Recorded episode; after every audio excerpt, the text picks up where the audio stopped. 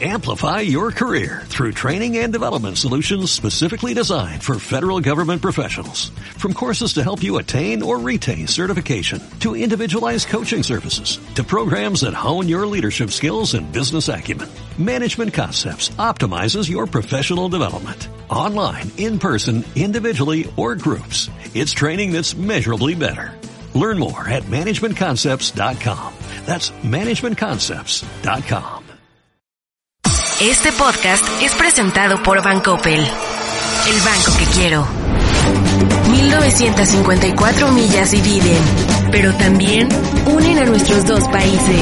Bienvenidos a Proyecto 1954, un podcast para hablar sobre la relación México-Estados Unidos. Conduce Enrique Perret. Bienvenidos a un episodio más de Proyecto 1954, este podcast de la US Mexico Foundation.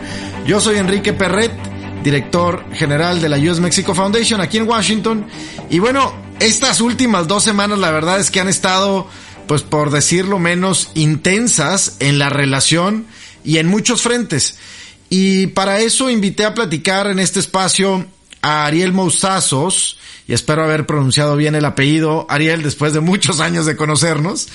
Pues lo invité porque Ariel tiene esa sensibilidad, eh, está en los temas, ¿no? Ariel eh, ha estado por muchos años analizando la relación México-Estados Unidos desde varios frentes, como funcionario público, como analista, como periodista, como corresponsal, vaya en muchos frentes, Ariel.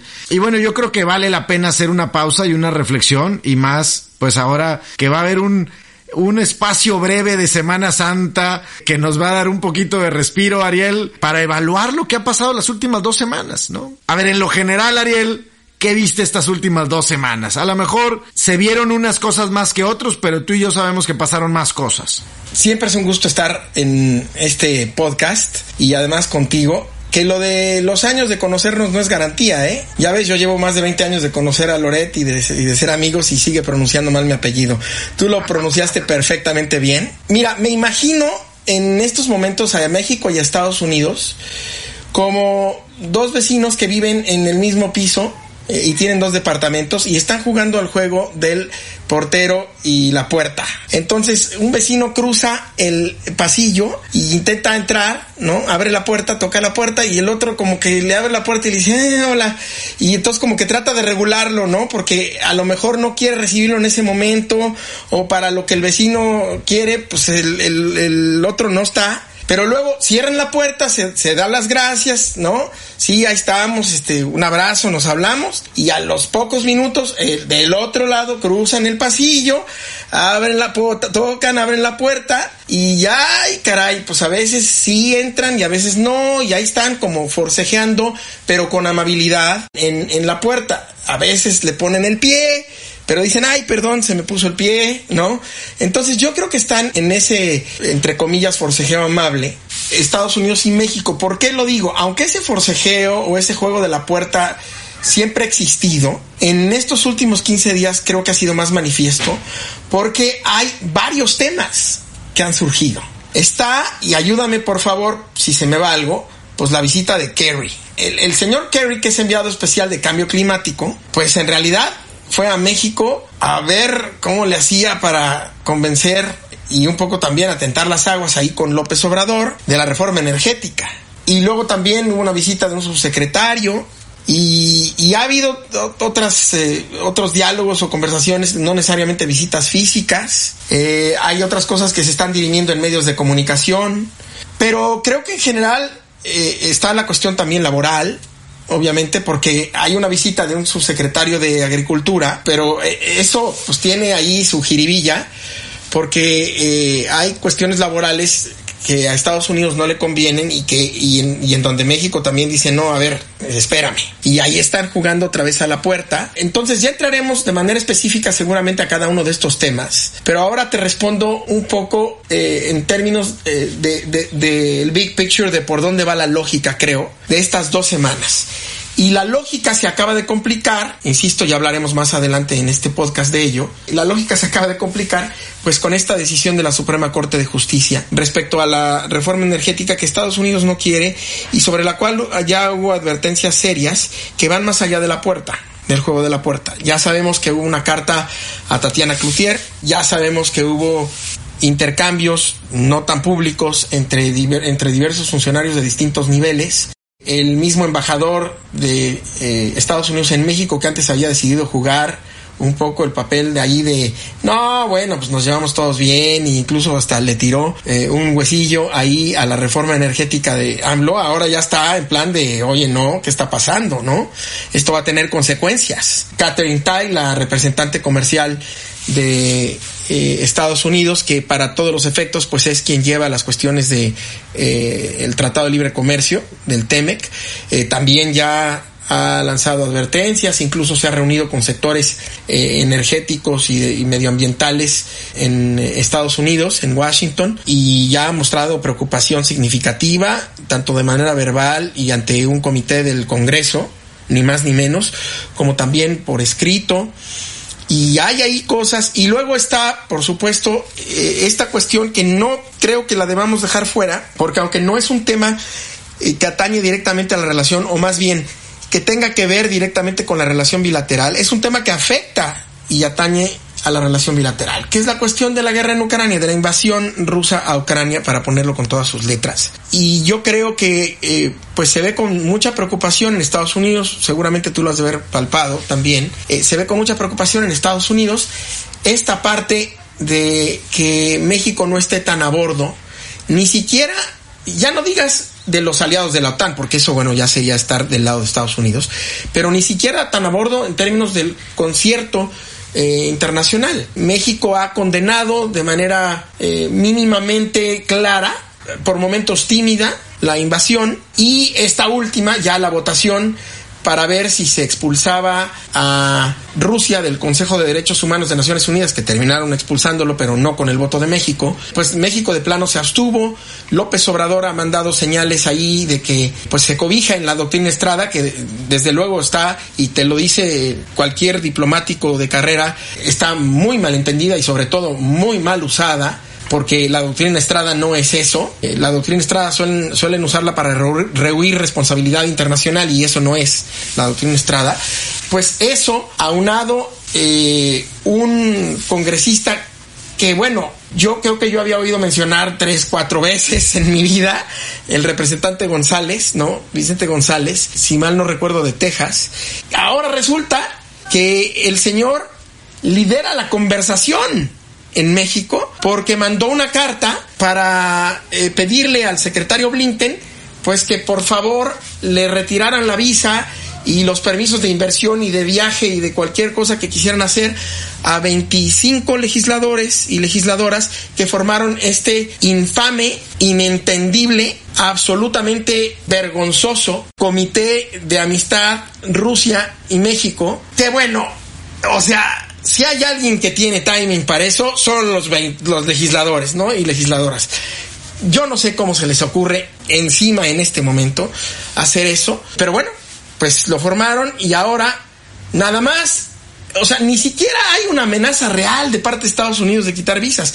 Nada más a un legislador se le ocurrió mandar una carta al secretario eh, de Estado y bueno, ya salió López Obrador a decir que era una exageración, que no era cierto.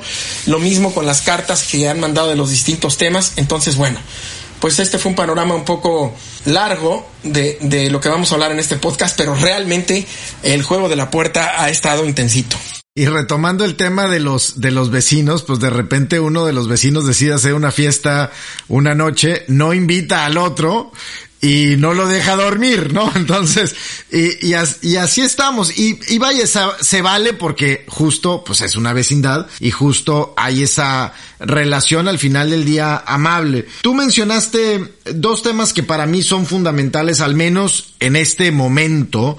Uno, evidentemente, la preocupación de Estados Unidos frente a los cambios en las reglas del juego energético. Y ahí la carta de Catherine Tai, de la embajadora Catherine Tai, que yo digo además, la carta lleva el sello presidencial porque USTR está dentro de la oficina del presidente de los Estados Unidos y el sellito a veces dice mucho. Y es una carta que cuando lees párrafo por párrafo, o sea, hay una parte en que dice, estos cambios violan el corazón de las obligaciones del tratado comercial que tenemos, ¿no? Esa es una de las frases. La otra es 10 mil millones de dólares están en juego y en riesgo ante estas decisiones. Para llegar a la conclusión, Ariel, de 10 mil millones de dólares, pues como tú decías, la embajadora se tuvo que haber sentado con múltiples empresas, pequeñas, medianas y grandes, con múltiples asociaciones y tuvieron que haber hecho la suma de a ver, pues cuánto dinero tiene tal empresa, cuánta lana tiene tal, cuánto hay en energía solar, cuánto hay en energía y llegaron a la conclusión de esos 10 mil millones de dólares. Entonces es una carta, digamos, no es una carta hecha al vapor, es una carta bien pensada, que sigue un protocolo, que antes de salir se tiene que revisar por muchos lados. El otro tema que me parece, el tema energético está en una parte y el tema de, en Estados Unidos escuchamos mucho esta palabra, Ariel, que es los aliados, ¿no? El ally. En México, aliado conlleva una cosa, es más como de, de compañerismo, de amistad. En Estados Unidos, aliado tiene un contexto militar. De compromiso, de responsabilidad. Y de compromiso, ¿no? Entonces, y en ese sentido es donde yo veo el contexto de las decisiones de México, decisiones institucionales, tú las, las catalogabas de a veces frías, a veces tímidas. Además de eso, le agregas otras personas que a lo mejor no son institucionales, pero que, que le agregan eh, ruido. Y entonces sí los americanos dicen, oye, ¿dónde está México parado hoy ante la invasión de Rusia con Ucrania. ¿Dónde está parado? Y hoy no hay una respuesta clara. Al menos aquí en Washington, vaya, yo creo que todos piensan, bueno, México está de nuestro lado, pero no lo ha expresado claramente. Esos dos temas me parece que son hoy en día los más fundamentales. Hay otros temas alrededor que en este juego de la puerta, el tema laboral, como decías, con la visita del secretario, las visitas también, por ejemplo, Ariel, fue el alcalde de Houston, el alcalde de Dallas, estuvo en Nuevo León y estuvo en Cancillería.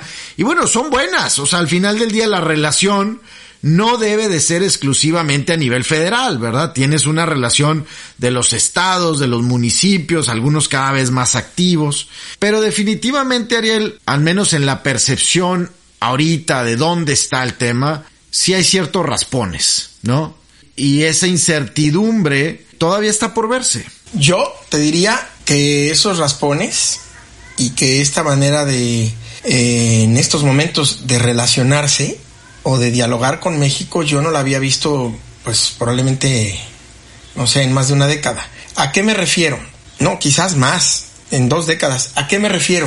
Por supuesto, ha habido momentos de, de mucha tensión y para ejemplos, pues los que quieras durante la presidencia de Trump. Pero habiendo un gobierno demócrata o digamos que sigue mucho más las formas, más cuidadoso de las formas, de la diplomacia y de la manera de tratar a México y a, otros países a la hora de, eh, negociar o de, conversar o de resolver los distintos temas de la relación bilateral o de las de los temas multilaterales, pues yo no he visto desde hace tiempo que las cosas en Washington estén como están ahora con el gobierno de López Obrador y que las cosas en México estén como están ahora con el gobierno de Biden. No me refiero eh, solamente a los raspones, porque la verdad es que los raspones y, la, y la rispidez que pudiera haber en estos momentos ni es tanta comparada con otros momentos. Me refiero a la hora de hacer el team back, cuando Estados Unidos está estudiando a México y cómo le va a hacer para que no haya una afectación por la reforma energética, por ejemplo, o para los otros temas de la relación, llámese Ucrania, llámese la cuestión laboral, llámese otros temas del Tratado de Libre Comercio, lo que sea, pues Estados Unidos no está encontrando las vías o los lenguajes para poder sacar adelante, al menos en lo mínimo, lo que a Estados Unidos le interesa para no verse afectado significativamente. Y México, eh, por el contrario, México eh, siento a México en una posición, al menos en presidencia, por supuesto en Cancillería creo que es diferente por muchas cosas, porque el canciller no siempre está a lo mejor en sintonía con lo que en presidencia, la idea que en presidencia traigan, aunque no lo diga, porque además en Cancillería hay mucho más eh, trabajo de investigación y de, y de, y de institucionalidad eh, y, y, el aparato burocrático de Cancillería es probablemente de los dos mejores de México junto con el de la Secretaría de Hacienda. Entonces ahí eh, ahí hay, hay más eh, inteligencia en ese sentido, pero al final las decisiones pues no las toma ni siquiera el canciller, muchas veces las toma el presidente, como ya hemos visto, con cartas que suele mandar que no consultó, en fin.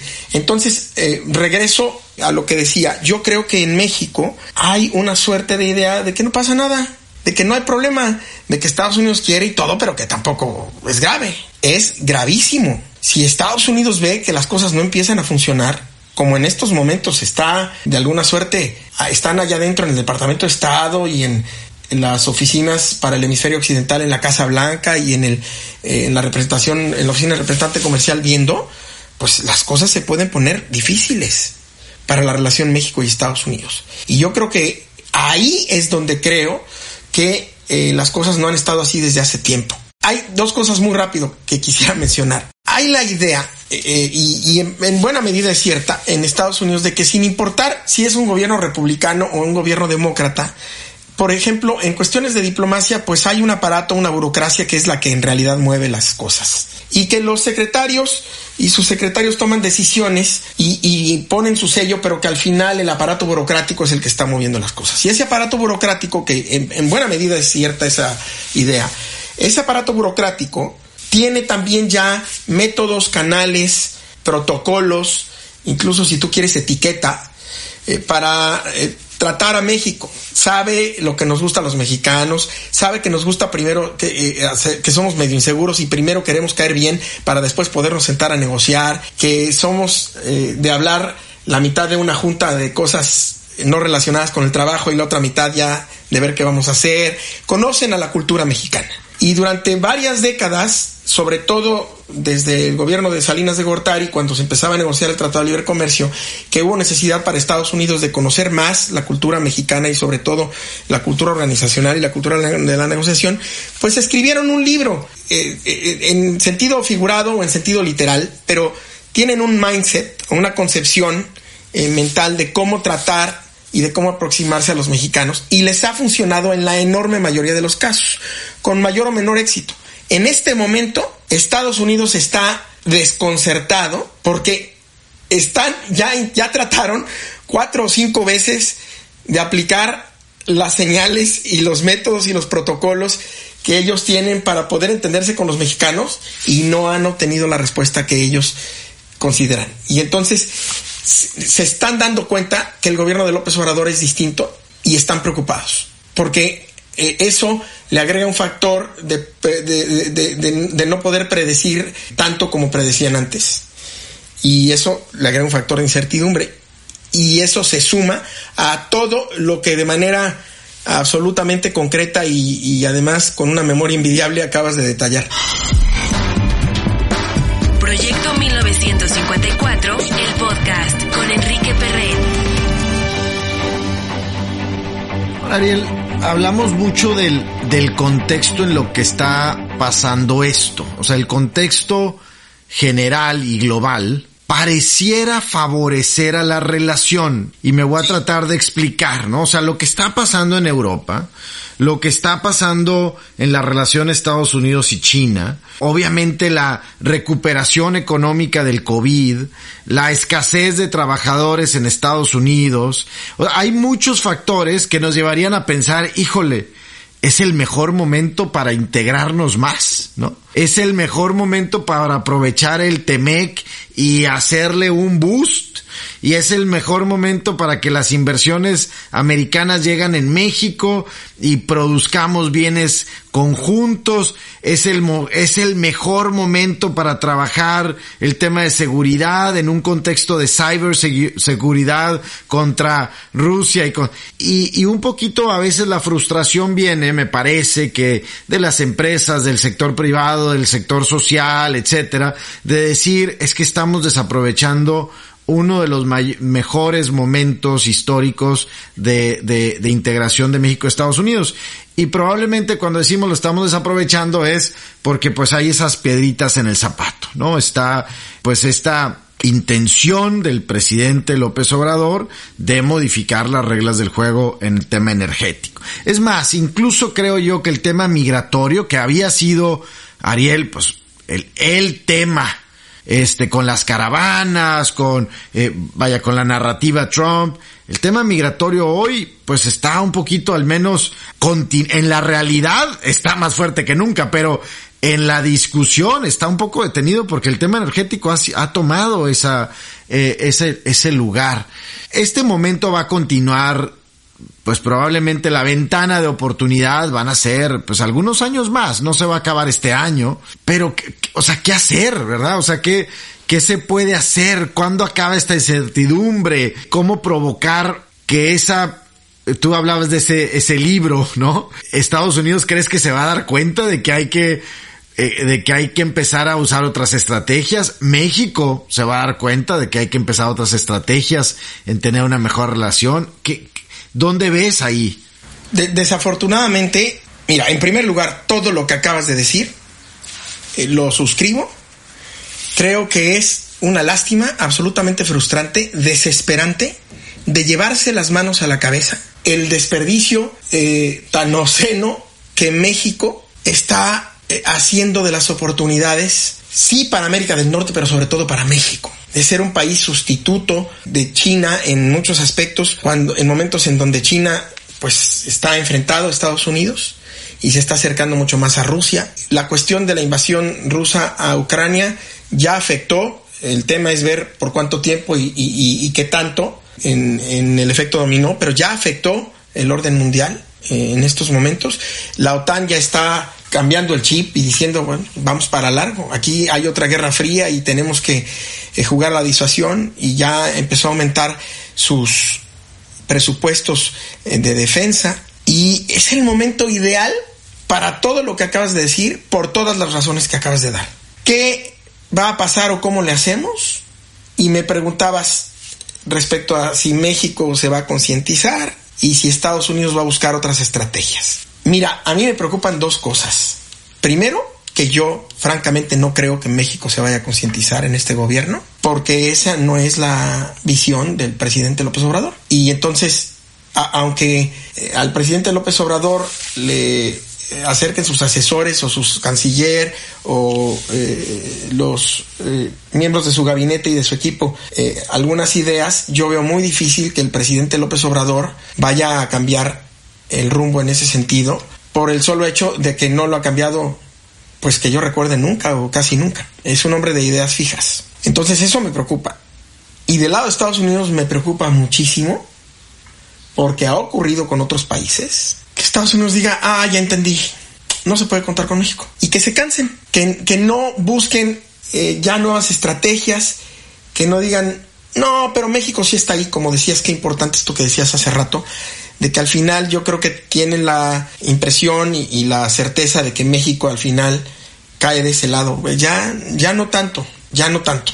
Yo creo que con el tema energético, con el tema de seguridad, con los temas laborales y, y con el tema de, de la alineación respecto a la invasión de Rusia a Ucrania, pues Estados Unidos precisamente está en ese desconcierto que acabamos de discutir y yo creo que sin duda alguna no va a ocurrir ahorita, o por lo menos no lo veo ocurriendo ahorita. Todavía van a seguir intentándolo y todavía vendrán, espero que no, pero vendrán algunas decepciones, como la de la Suprema Corte de Justicia respecto a la reforma energética. Pero dos, tres de esas, quién sabe. Quién sabe si Estados Unidos termine diciendo, pues como con este gobierno no se puede, pues pongo en pausa. Y entonces nos vamos a llevar muy bien en protocolos y en cortesías, pero yo no puedo contar con México en este momento. Y eso afecta mucho a Estados Unidos, pero afecta mucho más a México. Y afecta a la relación bilateral, por supuesto. Sí, y en, y en temas muy específicos, Ariel, a ver, yo pondría el, mira, en este momento no podemos contar con México, no podemos hacer una estrategia con México en materia de manufactura de vehículos eléctricos. En un temita, ¿no? En un, bueno, que es un temota para México. Manufactura de autos eléctricos, número uno. Eh, vaya, reducción de, de, en materia de cambio climático, ¿no? Carbón, gases, en fin, todo eso. Número dos, eh, México está en los combustibles fósiles en el mismo día en que nosotros nombramos a la primera jueza afroamericana de la Suprema Corte de Justicia. ¿no? Eh, México está en ese futuro, Estados Unidos está en este otro futuro. Entonces ahí llevamos dos temas. Tres, tema tres, seguridad. Yo creo que seguridad es el, es el tercero más y, y, más importante. Una, una, ante una falta de estrategia de seguridad de los dos países es, pues es imposible avanzar, ¿no? Entonces. Cuatro. Cuatro. Ahora tú me estás preguntando a mí, cuatro, pues yo creo que en el tema migratorio. Y lo vimos el año pasado, ¿no? O sea, este título 42 que nos tenía restringido en la frontera, un daño terrible a los, a los flujos, a la cooperación. Y, y, yo te diría número 5 y podríamos seguir avanzando, infraestructura, Ariel. Y principalmente infraestructura fronteriza, que es donde a los dos nos duele. Pero el no tener un plan de infraestructura, de cooperación en, en la frontera, en los 47, 48 puntos de acceso, eh, impactan a, a, a, muchos, a miles, a millones. ¿no? Y tú, tú decías, Ariel, tú decías, a ver, Estados Unidos se puede cansar. La realidad es que como hoy lo vemos, es que ya muchos personas o personajes o políticos, congresistas, senadores, ya hoy dan por hecho eso. ¿Por qué crees que estoy asustado? Porque todavía no hacen verano, pero ya hay algunas golondrinas. Veía ayer un, un comercial de un candidato al Senado de los Estados Unidos, creo que era Ohio, y este comercial empezaba diciendo, Are you a racist? Do you hate Mexicans? Así comenzaba el comercial. Claro. Hablándole a, hablándole a su clientela, digamos, a sus votantes, diciéndoles, pues si tú odias a México, si tú crees, eh, y daba una referencia hasta de su, de su madre, que había estado a punto de morir por el veneno que había cruzado la frontera, eh, refiriéndose a las Como si se los dieran en la boca, ¿no? Como, como... Qué barbaridad, o sea, no, aquí no hay demanda. Nos obligan a, nos obligan a drogarnos. Pero a lo que voy es, vaya, un candidato al Senado, me imagino que hizo, que hizo un análisis de quién es su gente, de quiénes sus posibles votantes y de qué, a qué aspiran, qué quieren, qué odian, qué, y, y vaya, eso lo vimos también con Donald Trump y, y yo más bien creo que lejos de haber disminuido después de Donald Trump, ha crecido. Es preocupante. No, pero a ver, espérate, ¿y el tema 6? Lo laboral. El tema 6 lo laboral, definitivamente. Eh... Podemos seguir con otros temas, pero déjame por favor para nuestros podcast escuchas, o no sé cómo se dirá, déjame que, que, que, que meta todavía un factor adicional para ponernos nerviosos y ansiosos. Bien. ¿Y si vuelve Donald Trump? Y todo esto que está pasando se alinea con el regreso de Donald Trump, que no está lejano. Espérense, ¿eh? el que crea que no va a volver puede estar igual o más equivocado que cuando creían que no iba a ganar la primera vez. Si viene Donald Trump, va a encontrar una cosa que no pasaba, digamos, en la primera vuelta, ¿no? En la primera gestión, que es, va a encontrar a un México con el que Estados Unidos no se está entendiendo y que no está cooperando con, con Estados Unidos. Y entonces, ese antimexicanismo y estas expresiones como las del candidato a senador por Ohio van a encontrar un terreno muy fértil. Y ahí es donde estas señales de algunos legisladores y pivotes de la relación que ya empezaron a decir no, esto no, se van a multiplicar.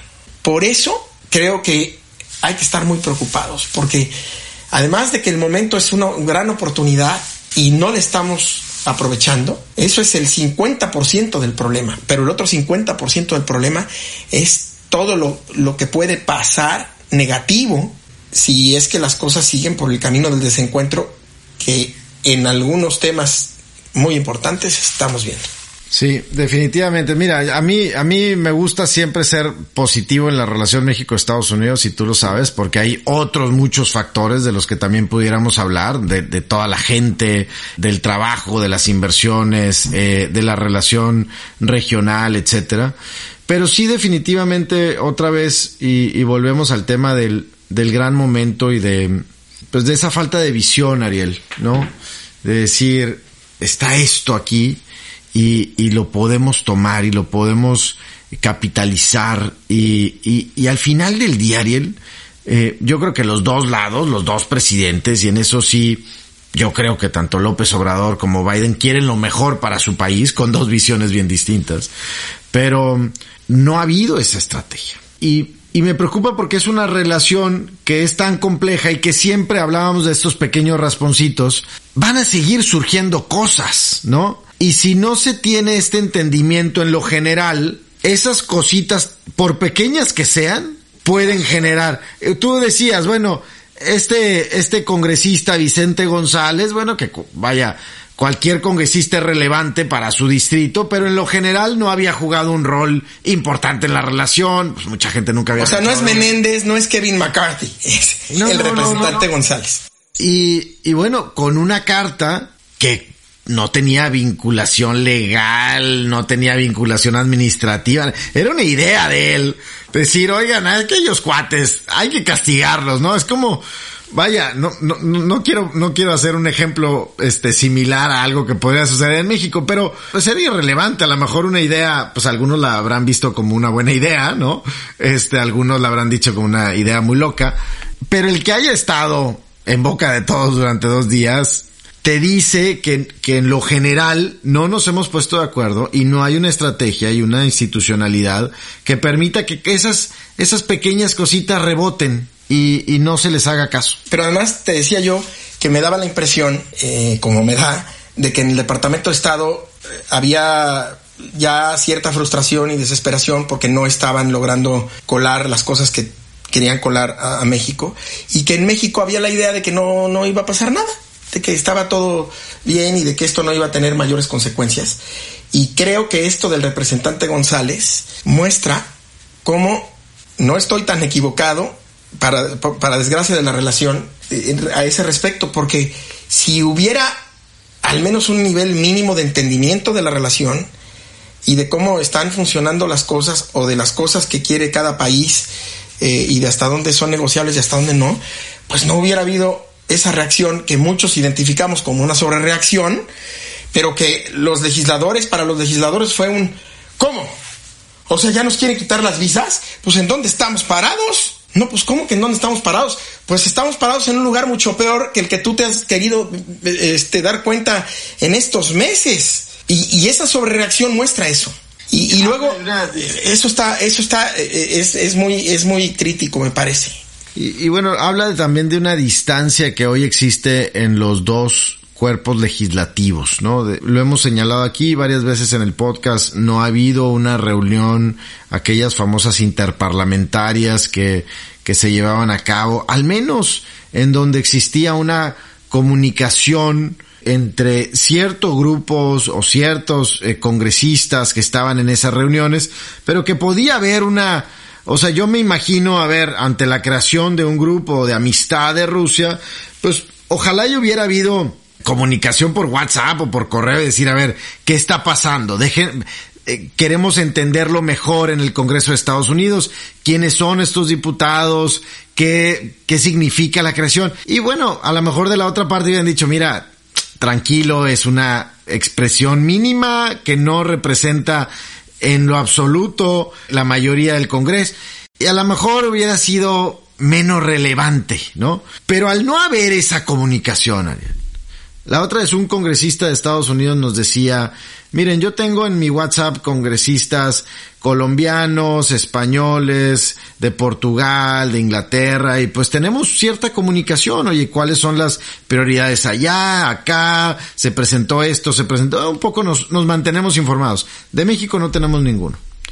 O sea, no tenemos ninguna, ninguna comunicación. Y era un congresista importante en Estados Unidos. Entonces, vaya, te habla de esa institucionalidad. Esto no tiene que ver con, con el, con el ejecutivo, tiene que ver más con el legislativo. Y bueno, pues es otro de los retos. Ariel, se nos acaba un poco el tiempo. Las próximas semanas van a ser, pues yo creo que clave, principalmente en las decisiones en materia energética. Y vaya, pues estamos ante esa incertidumbre y a la espera de, de la toma de esas decisiones, que está en manos, pues hoy, del legislativo, ¿no?